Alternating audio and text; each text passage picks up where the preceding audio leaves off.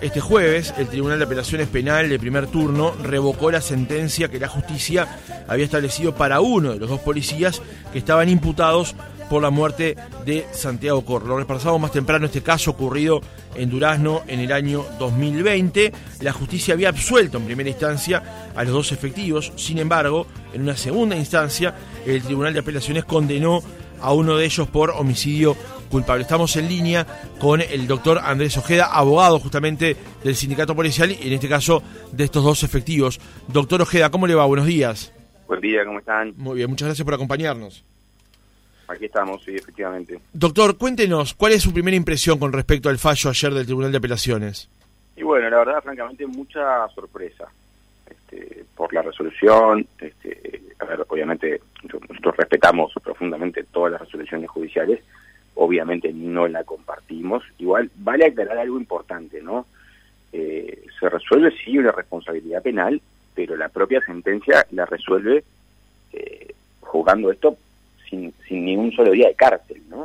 Eh, recordemos que la Fiscalía pedía seis años de cárcel efectiva para los dos funcionarios policiales y la sentencia del tribunal, si bien establece una responsabilidad, la establece eh, totalmente en libertad de prueba, o sea, sin un solo día de cárcel para el funcionario, porque eh, lo considera un homicidio imprudente, como si fuera un homicidio en el tránsito que puede tener cualquiera de nosotros, para que se entienda como si mañana yo me comiera un cartel de pare y tuviera la fatalidad de que alguien falleciera, bueno, es ese tipo de homicidio del que estamos hablando acá, ese tipo de fallecimiento. Pero más allá de este caso, donde usted marca que efectivamente el, efectivo policial no tendrá ni un día de cárcel, usted ha decidido de todas maneras que esto va a casación. Sí, pero quiero aclarar porque a veces el titular dice revocan y condenan por homicidio. Sí, bueno, la gente, eso implica una cuestión muy rimbombante que parece que fue a estar ir a Guantánamo toda la vida y en realidad no, este, no está previsto eso. Sin perjuicio de eso, nosotros seguimos igual de convencidos que el primer día de que el policía, ni este ni el otro, tienen ninguna responsabilidad en el fallecimiento. obviamente la, lamentamos la tragedia, eso lo hemos hecho desde el primer día, pero yo estoy cada vez más convencido de que una injusticia no se tapa con otra. O sea, el fallecimiento de Santiago Cor no se tapa con llevar preso a alguien que no fue el responsable de su fallecimiento en este caso ni siquiera llevar preso, condenar, porque la condena tampoco es inocua, a él le va a costar su trabajo, o sea, no, no es menor esto, y aparte va a ser condenado por un homicidio que no cometió. Y eso parece que eh, es muy injusto y nadie, nadie tiene que soportar semejante injusticia. Eh, como hemos dicho de cansancio, eh, en la medida de que no hay jurídicamente al menos este nexo causal entre, entre lo que hace el policía y lo que pasa al final, porque lamentablemente quien decide darse la fuga intempestivamente, sin mayor razón para hacerlo, es la persona que luego fallece. Quien decide tomar una curva a toda velocidad es la persona que luego fallece. Yo, lo, vuelvo a preguntar, ¿qué hubiera pasado si en lugar de fallecer él hubiera fallecido su acompañante o si hubiera atropellado a otra persona y hubiera fallecido? ¿Qué estaríamos discutiendo en ese caso? Digo, lamentablemente, como te digo, una injusticia realmente no se tapa con otra. Este, nosotros no compartimos lo que dice el tribunal. El tribunal, aparte, le, corrige la, acusación en la fiscalía en, muchos aspectos, o sea, se la lleva a, un lugar mucho mejor construido del que estaba, pero sin perjuicio de eso, nosotros seguimos sin compartir el fondo del asunto. que no vemos cómo se, le puede imputar una responsabilidad penal a alguien en, en este caso. Es por esa razón que decidimos este, recurrir esta sentencia ante la Suprema Corte de Justicia con un, con un recurso de, de casación. Y es la Corte la que diga si aquí hubo o no hubo delito. Eh, doctor, voy a resumir sucintamente lo que ocurrió en agosto del 2020, cuando agentes policiales persiguieron a Santiago Cor, de 20 años, y él, en la persecución, choca la moto contra un árbol. Los efectivos involucrados en el operativo fueron acusados de homicidio por la Fiscalía, mientras que la policía sostuvo que fue un accidente. Esto lo estoy leyendo del diario El País y recreo muy brevemente lo que ocurrió, lo que ocurrió para preguntarle si eventualmente este fallo de quedar así, aunque fuera casación ahora en la Suprema Corte, ¿qué precedente sentaría para el resto de los efectivos policiales a la hora de tener que hacer una persecución como se dio en este caso de agosto de 2020? Mira, yo lo dije en aquel momento y lo repito. Yo creo que esto deroga las persecuciones policiales y nos obliga a nosotros a recorrer el país y a decirle a cada trabajador policial que no persiga una sola persona más. porque lo que le pase a esa persona en el marco del seguimiento o la persecución será siempre de su responsabilidad sin perjuicio de lo que pase en el medio. Así que, la verdad, yo prefiero que si estas son las reglas de juego, a partir de ahora, ningún policía más vaya atrás de nadie, ni sospechoso, ni delincuente, ni nada. Porque la verdad, eh, con franqueza, a mí lo que más me importa es, es, es lo que le pase al trabajador policial y bueno, si se pierde de, tener a alguien o, no, o no persigue a alguien que debió haber perseguido, prefiero que tenga una sanción administrativa y no una sanción penal. Así que, eh, y esto lo hemos hablado con el sindicato para el cansancio. Si ah. estas son las reglas de juego, bueno, perfecto, que se hagan cargo de haber derogado de las persecuciones policiales. Le hacía esta pregunta porque el ministro Heber publicó en su cuenta de Twitter en las últimas horas, aceptamos la sentencia del Tribunal de Apelaciones sobre el trágico caso Core en Durazno, pero no la compartimos. La ley de procedimiento policial respalda el accionar de estos policías, soy el que exige actúen con determinación y compromiso. Entonces, si su abogado les dice, bueno, a partir de esto, suponiendo que esto quedará firme, no persigan, el propio ministro le dicen actúen bajo la ley que eventualmente lo respalda. Allí hay una comisión. pero, claramente el respaldo del ministro no ha sido suficiente para que no sean condenados.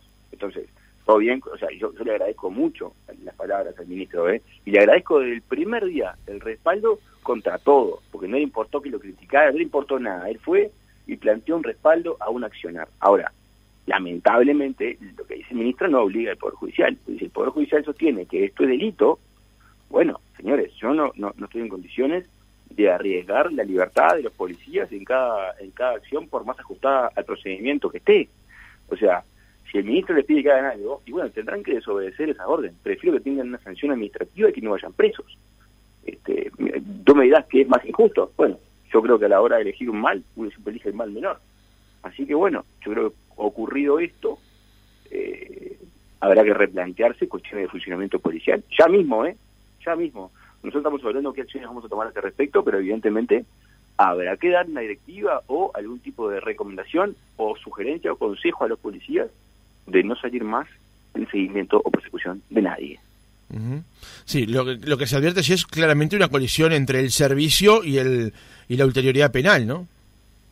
Pero claro, por supuesto, porque aparte, eh, mismo, eh, si bien eh, el Poder Judicial juzga delitos, por supuesto, eh, también termina juzgando procedimientos policiales sin ninguna experticia, porque no hay un perito de procedimiento judicial citado a declarar. Nosotros lo hicimos en el juicio, trajimos a declarar al jefe de la escuela de policía, trajimos a declarar al subdirector de la Policía Nacional, fueron muy claros a la hora de decir que eso estaba correctamente realizado.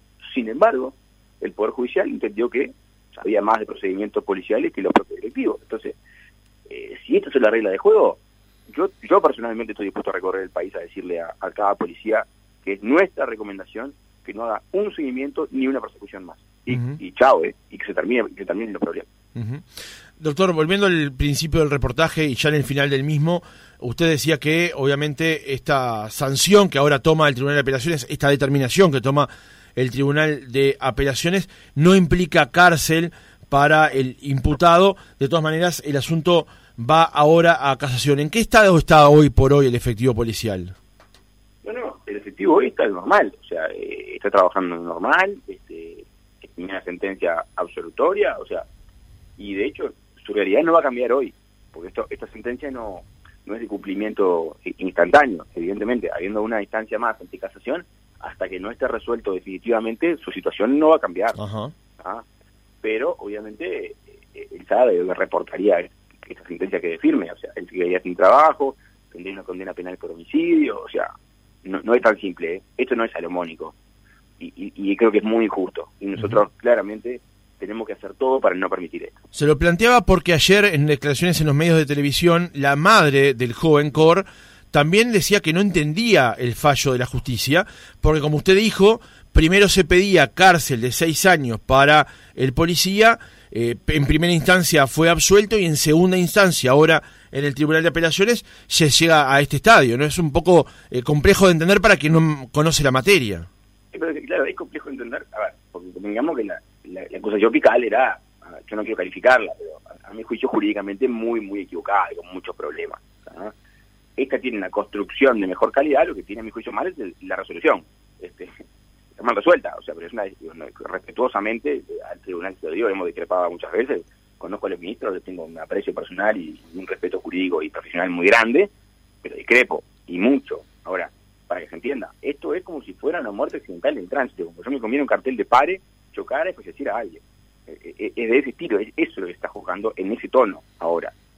Eh, obviamente a la familia no la va a dejar contenta, digo eso desde ya. Por eso digo que es una sentencia como salomónica, como de, bueno, un poco para uno, un poco para otro, este, pero profundamente injusta, porque esto no se resuelve así, se resuelve como corresponde jurídicamente, no un poquito para uno y un poquito para otro. Entonces, por eso es que a nosotros nos indigna tanto esto. Doctor Andrés Ojeda, abogado del Sindicato Policial y de estos efectivos, gracias por habernos acompañado otra a mañana. Ustedes, a las órdenes.